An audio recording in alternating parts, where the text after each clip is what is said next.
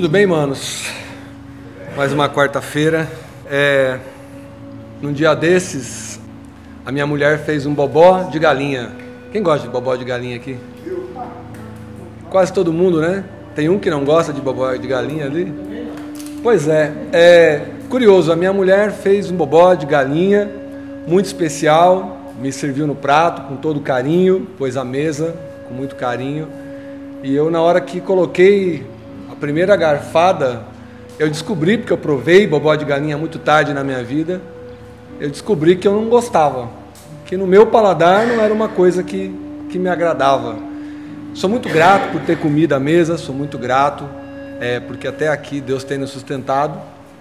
Mas se tiver duas opções e uma delas for bobó de galinha, eu vou na outra. A grande curiosidade, a lição que eu comecei a aprender naquele dia é que a minha esposa me disse: não é possível que você não gosta de bobó de galinha. Todo mundo gosta de bobó de galinha. E eu dizia: mas eu não gosto. Ela falava: então você deve ter algum problema, porque todo mundo gosta de bobó de galinha. Não é possível, não é aceitável que você não, não gosta. E eu continuei: poxa vida, quem dera eu tivesse gostado né, na, na, na primeira garfada ali. Mas o fato é que provei o tal do bobó de galinha e ao meu paladar não me pareceu bem. Só que isso foi um, um grande problema, porque, pelo visto, a maioria, né, a gente fez essa pesquisa interativa aqui, a maioria gosta. Mas tem aqueles que não gostam e vão acabar sendo criticados, né? E eu acho que isso é um reflexo direto de como anda o mundo. O mundo assumiu é, novas regras, novos valores, novos comportamentos, e quando de alguma maneira você é avesso ou que você está na contramão dessa regra, você é automaticamente julgado. É, nas redes sociais, a coisa do mimimi é muito pior. Vai você, a essa altura do campeonato, é, defender a bandeira do Partido dos Trabalhadores, ou defender a, a bandeira do PSDB, ou querer né, é, levantar a bandeira de política partidária. Ai de você se você tocar em certos assuntos sagrados para a opinião pública. Você vai ser massacrado. Eu acho que nunca na história foi tão verdade isso do, do julgamento popular. Muito embora isso não é uma coisa nova, né? tanto que tem na Bíblia, e a gente vai falar sobre isso hoje, mas parece que há uma grande corte avaliando tudo que você faz, tudo que você diz, tudo que você gosta, tudo que você veste, a maneira como você olha, a maneira como você fala, e você acaba sendo é, julgado por essa corte em tempo real. E em muitos círculos você vai acabar não sendo aceito. E muitas vezes vai ficar um mimimi, vai ficar aquela choradeira, vai ficar aquela conversa chata, pesada. E eu que sou muito presente nas redes sociais, acho que está cansativo, eu acho que o mundo ficou chato. As pessoas querem ser do contra, as pessoas querem se levantar contra quase tudo que você faz e quase tudo que você diz. E aí a minha primeira indagação é, nessa noite é, nesse mundo em que há tantos julgamentos, em que há tantas regras é, novas e velhas presentes, em que há tantas vezes há, há um moralismo, o que, que de fato importa para as pessoas? O que, que chega para as pessoas? Qual seria o comportamento ideal? Será que é possível agradar esse mundo? Será que é possível ser uma pessoa aceita nesse mundo? E eu comecei a pensar sobre isso e eu me lembrei de uma palavra que tem sido, na verdade, muito presente na nossa vida, que é Mateus, capítulo 7. Mateus, no capítulo 7, do versículo 1 até o versículo 6, diz assim: não bombardeiem de críticas as pessoas quando elas cometem um erro, a menos que queiram receber o mesmo tratamento. O espírito crítico é como um bumerangue. É fácil ver uma mancha no rosto do próximo e esquecer-se do feio riso de escárnio no próprio rosto. Vocês têm o cinismo de dizer: Deixe-me limpar o seu rosto, quando o rosto de vocês está distorcido pelo desprezo. Isso também é teatro, é fazer o jogo do sou mais santo que você, em vez de simplesmente viver a vida. Tire o cinismo do rosto e então você poderá oferecer uma toalha ao seu próximo, para que ele também limpe o rosto. Não desrespeitem o sagrado. Gracejos e tolices não agradam a Deus. Não reduzam os santos mistérios a frase de efeito, na tentativa de sobressair e de agradar. Você pode usar esses subterfúgios, mas estará abrindo a porta para o sacrilégio. Essa é uma, é uma paráfrase da famosa parábola ali em que Jesus fala: Você é capaz de ver o cisco que está no olho do seu irmão, mas é incapaz de ver a tábua que está diante do teu rosto, que está na frente do teu nariz. É curioso pensar é, nesse texto num contexto muito di diferente do que aquele em que esse diálogo aconteceu ali é, na boca de Jesus. Isso aconteceu há quase dois mil anos atrás, né? Então, muito tempo se passou. E é óbvio que o comportamento do mundo que é aceito hoje no mundo é muito diferente do que era aceito na época. Ou não, porque algumas coisas vão e vêm. Né? A gente tem ondas de moralismo, ondas de patriotismo, ondas de liberalismo, e isso fica vindo em ondas. Né? O fato é que o mundo vem mudando, só que a palavra de Deus não irá mudar. Os valores e os modelos desse mundo vão continuar mudando. Mas os valores de Deus, o que importa para o coração de Deus, não irá mudar. Jamais mudou. Se os valores não vão mudar, nós precisamos é, encontrar alguma fonte segura para a gente entender o que no Senhor é valor, no que no Senhor é louvável, no que no Senhor é importante. A gente precisa entender mais claramente o que importa para Deus, já que não é nem o nosso moralismo e nem o nosso comportamento religioso.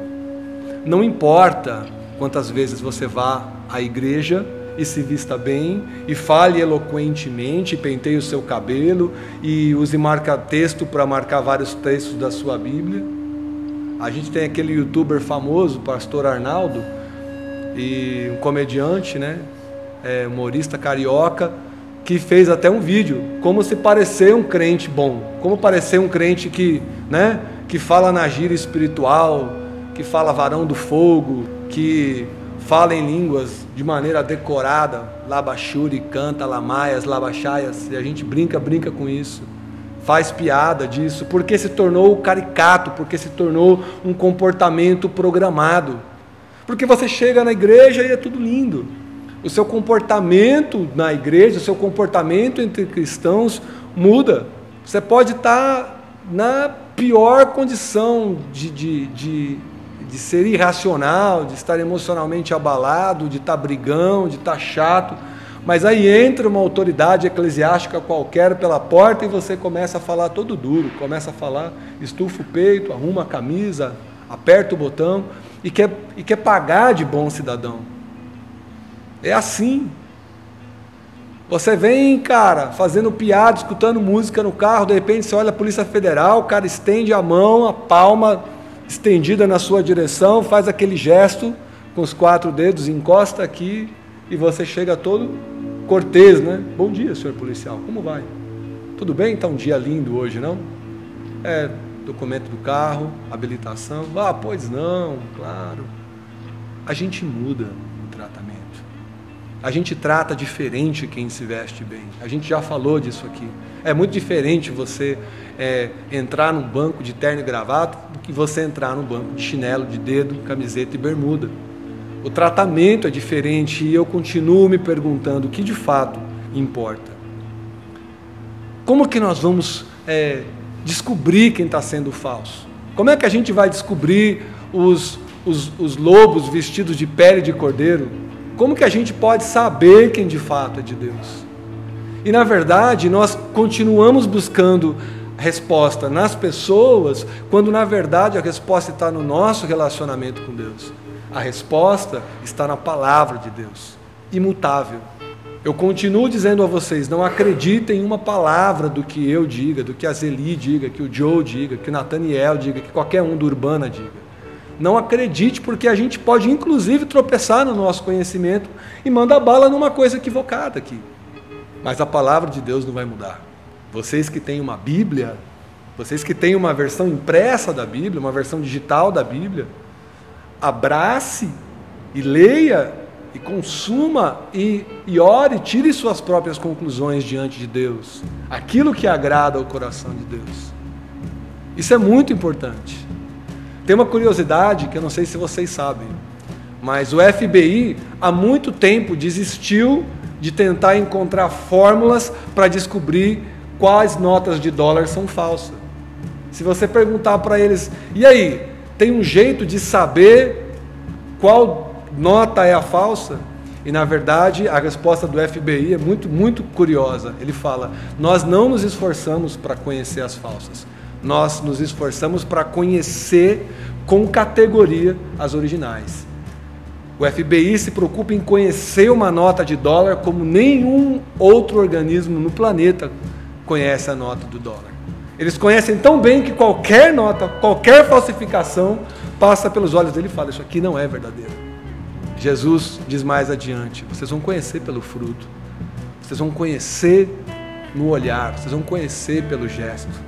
E ainda assim, vocês não vão ter motivo algum para julgar. Como eu disse no texto original, o que Jesus está dizendo ali de maneira exagerada, né? Jesus usava de muitas hipérboles, né? De muitos exageros. E ele diz assim: Você é capaz de chegar pertinho do olho de alguém, a ponto de ver um cisquinho lá dentro do olho dele, lá na retina dele, passando, dizer, cara, tem um cisquinho aí no seu olho. E você é incapaz, nós somos incapazes de perceber a trave que está no nosso. O que Jesus está falando aqui é diretamente contra é, esse espírito crítico, esse espírito que só consegue enxergar as falhas das pessoas, esse espírito que nos faz julgar a pessoa que está do nosso lado, a pessoa que tem um comportamento diferente do nosso, e dizer assim: ah, aquele cara ali é uma almofadinha, aquele cara ali é fraco, aquela mulher ali, não sei não, cara, olha a roupa dela cara passa com um carro de luxo, você fala, ah, esse cara é corrupto. É muito curioso isso. Nós estamos o tempo todo atentos para o erro alheio, ao mesmo tempo que nós não conseguimos apontar o dedo na nossa própria direção e tentar perceber mais de perto o que está errado com a gente. A gente faz isso, né, Rosbach, com uma facilidade. Quando vê, já foi. Quando vê, já era. E quando nós caímos, as pessoas dizem: Poxa, quantas pessoas que eu conheço que são vistas no Brasil e no mundo como grandes líderes cristãos, quantos youtubers, quantos influencers existem nesse mundo hoje que a gente fala assim: Eu queria ser igual aquele cara. E nós depositamos a nossa confiança quase sempre no lugar errado e a nossa desconfiança quase sempre no lugar errado. Uma das mais lindas histórias que tem diretamente a ver com esse texto é aquele momento na história em que uma mulher está ali sendo julgada a público, todo mundo conhece essa história, e ela está prestes a ser apedrejada por causa dos pecados, por causa do comportamento dela, por causa do ponto em que a vida daquela mulher chegou. E Jesus novamente chega e fala: Ok, vocês querem apedrejar, o pecado dela é talvez mais visível do que o pecado de todos vocês. Mas se existe alguém aqui que não tem pecado, se existe alguém aqui que não tem erro, se existe alguém aqui que jamais tenha falido, que alguém aqui jamais tenha tido um comportamento hipócrita, então pega mesmo uma pedra e taca na cabeça dela. Aquele que não tem pecado, que atire a primeira pedra. E todos se calaram, do mesmo jeito que está um silêncio aqui, né? Estou pegando um pouquinho mais pesado na palavra hoje. E o que Jesus disse para essa mulher? Mulher, onde estão os teus acusadores? Cadê os caras? Cadê os caras que estavam falando de você aí? Cadê o cara? O que Jesus está dizendo, mais uma vez eu vou dizer isso para vocês: o que Jesus está dizendo é: nós estamos quites, porque nós somos iguais e porque eu olho para vocês com um coração misericordioso, um coração amoroso, e eu vejo vocês como iguais. Não interessa se fora daqui, de repente, essa é uma clínica né, de recuperação, não sei se esse é o título que vocês usam aqui, casa de reabilitação, mas muitos de vocês vão ter uma má fama assim que vocês saírem do portão para fora. Talvez não, mas, cara, eu sou vítima de preconceito pelo simples fato de, às vezes, andar de bermuda e chinelo, por ter tatuagem, por ter um sotaque diferente, por ser torcedor do Esporte Clube Corinthians Paulista. A gente, a gente passa, né? Isso é grave, né, irmão? É onde a nossa amizade acaba, né? é, a gente é cheio de, de organismos para definir quem é gente boa e quem não é gente boa. É muito, é muito doido, é muito pesado isso. Eu já contei aqui para vocês a história de um mano que estava lá na quebrada, um cara que é viciado em pasta base, que está muitos anos na rua, e um dia a gente encontra ele e a gente está conversando de Deus e ele está cansado da vida dele de vício, ele quer parar, ele quer sair, ele quer recomeçar, ele não encontra forças e no nosso diálogo eu digo: a nossa força, cara, não é nada. A única coisa que você pode entender é que Deus pode começar um processo de reconstrução agora. E se você quer, não é para mim que você vai dizer eu decido. Talvez se você disser para você mesmo que decidiu, já seja um adianto, mas ainda assim não é suficiente. Vocês sabem que não é. Vocês melhores do que qualquer igreja do Brasil sabem que não é. E esse meu mano lá da quebrada começa a fazer uma oração com lágrimas nos olhos. Ele deitou a cara na pedra lá, bicho, lá é todo um terreno rochoso. Ele foi com os joelhos para o chão e ele começa a chorar copiosamente e fazer uma oração para Deus. A oração mais linda que eu já ouvi da boca de um homem na rua. Só que essa oração tinha mais palavrão, mais palavras chulas do que palavras é, é, bonitas, né? Aquela aquela entonação que nós damos para falar com o Senhor em público, amantíssimo Pai Celestial, nos colocamos em Tua presença. E aquele cara dizia: Deus, tá foda. Deus, eu não aguento mais essa de vida. Eu não aguento mais essa merda. Me tira desse mar de esterco.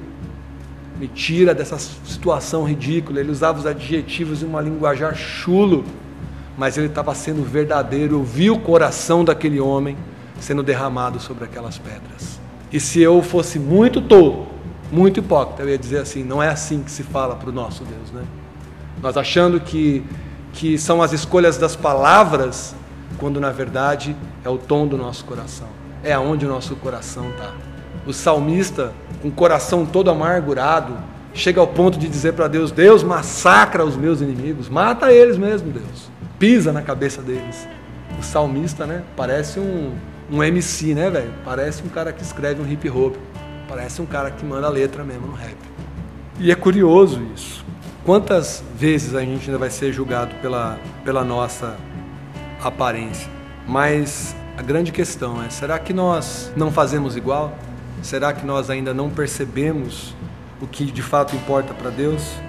Será que a gente nunca vai alcançar o sentido das palavras de Jesus quando ele diz: considere todas as outras pessoas superiores a você mesmo. Me ame sobre todas as coisas e ame quem estiver perto de você como você mesmo. Eu falei aqui sobre obediência, sobre bom comportamento, sobre bons conselhos na última vez que eu tive aqui pregando para vocês e eu disse: honra teu pai e tua mãe. Lembra do conselho do teu pai, lembra do conselho da tua mãe. Porque é a sabedoria e a gente joga isso tudo fora e troca isso por, por tendência. Isso não quer dizer que a gente não julga ninguém. Isso não quer dizer que a gente não dá bons conselhos a bons amigos. A Bíblia também fala isso. A Bíblia fala que aquele bom amigo é aquele cara que chega para você e fala assim: Evandrão, não tá legal. Não tá legal esse comportamento, cara. Trata melhor a tua esposa. Seja mais gentil com as pessoas com que você trabalha. É, seja mais prudente no teu falar. Mas não fazendo isso de cima de um pedestal, não fazendo isso da figura de um conselheiro que não tem pecado, em última análise, um hipócrita. Mas faça isso com misericórdia, sabendo que todos nós pecamos. E não há aqui, em nenhum lugar nesse planeta, uma pessoa que seja digno da salvação. Jesus precisou morrer pelos nossos pecados. A palavra de Deus diz: todos nós pecamos e nós somos destituídos da glória de Deus. Gente não tem acesso se não for é, pelo sangue que foi vertido na cruz do Calvário. Não tem jeito. Nós precisamos saber perdoar as ofensas, precisamos aprender a ter um mínimo de, de tolerância. Heinecker, que é um pensador importante, ele diz que nós gostamos de ver a nossa própria injustiça com uma lente de redução, mas a gente adora ver a ofensa, o pecado, o mau comportamento do outro com uma lente de aumento.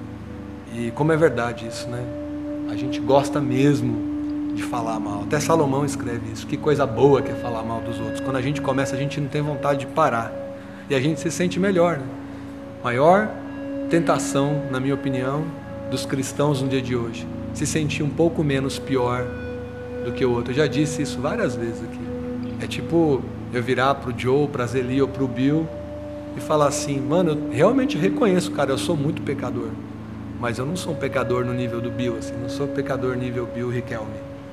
Eu não sou um pecador no nível Joe Carmo. Eu peco, cara. A gente fala isso, né? Cara, eu até dou minhas pisadas de bola, mas eu não, eu não faço regaço igual aquele cara ali, mano. A gente tem essa, essa mania. E finalmente, é, a gente precisava cair de joelho, velho. A gente precisava parar e reconhecer quem nós somos. Nós cantamos aqui que o Senhor não desiste da gente. E que não importa o que nós tenhamos feito, não importa quem nós sejamos, não importa para onde nós tenhamos ido e nem quantas vezes a gente tenha caído. Ele se importa e ele perdoa. O único santo, Criador do mundo, autor da nossa fé, autor e consumador da nossa fé, é quem nos diz: Eu, eu te perdoo, eu sei que você está numa condição humana, eu sei onde teu calo aperta, mas não julgue o outro.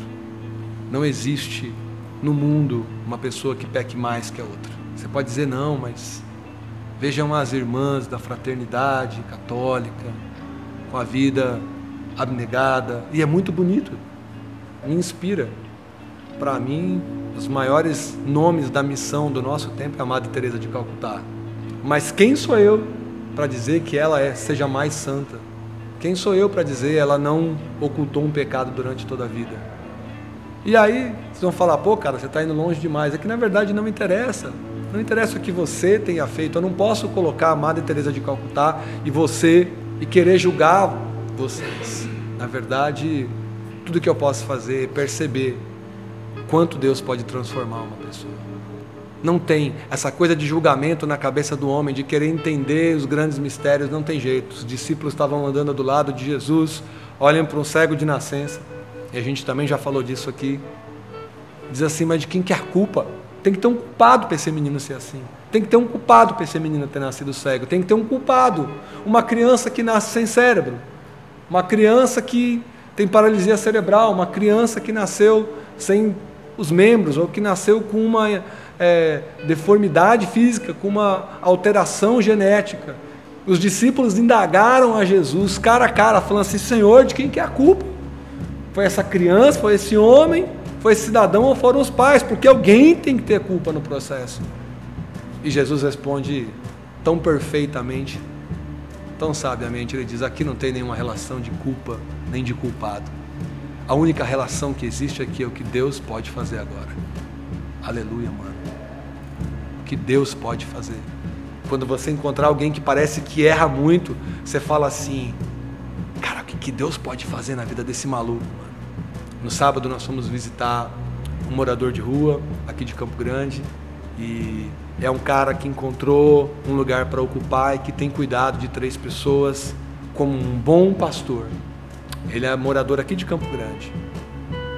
Torcedor do Flamengo, gente boa toda a vida. E um cara que pastoreia. E no sábado eu disse para ele, lá na quebrada, falei assim, cara, você é um pastor, meu chapa. Como eu vi bem poucos na minha vida. Um cara que você olhar para ele, você fala, mano, tudo errado. Mas quando Deus olha para aquele coração, ainda com todos os vícios, ainda com a pele toda suja, ainda com o mau odor que a gente fica quando a gente tem dificuldade de encontrar um lugar para tomar uma chuveirada, ainda assim, eu olho pro coração daquele cara e eu falo, cara, que coração. O melhor abraço, cara. Nenhum de vocês me abraçou como aquele cara me abraçou no sábado. Até hoje, velho. Percebe?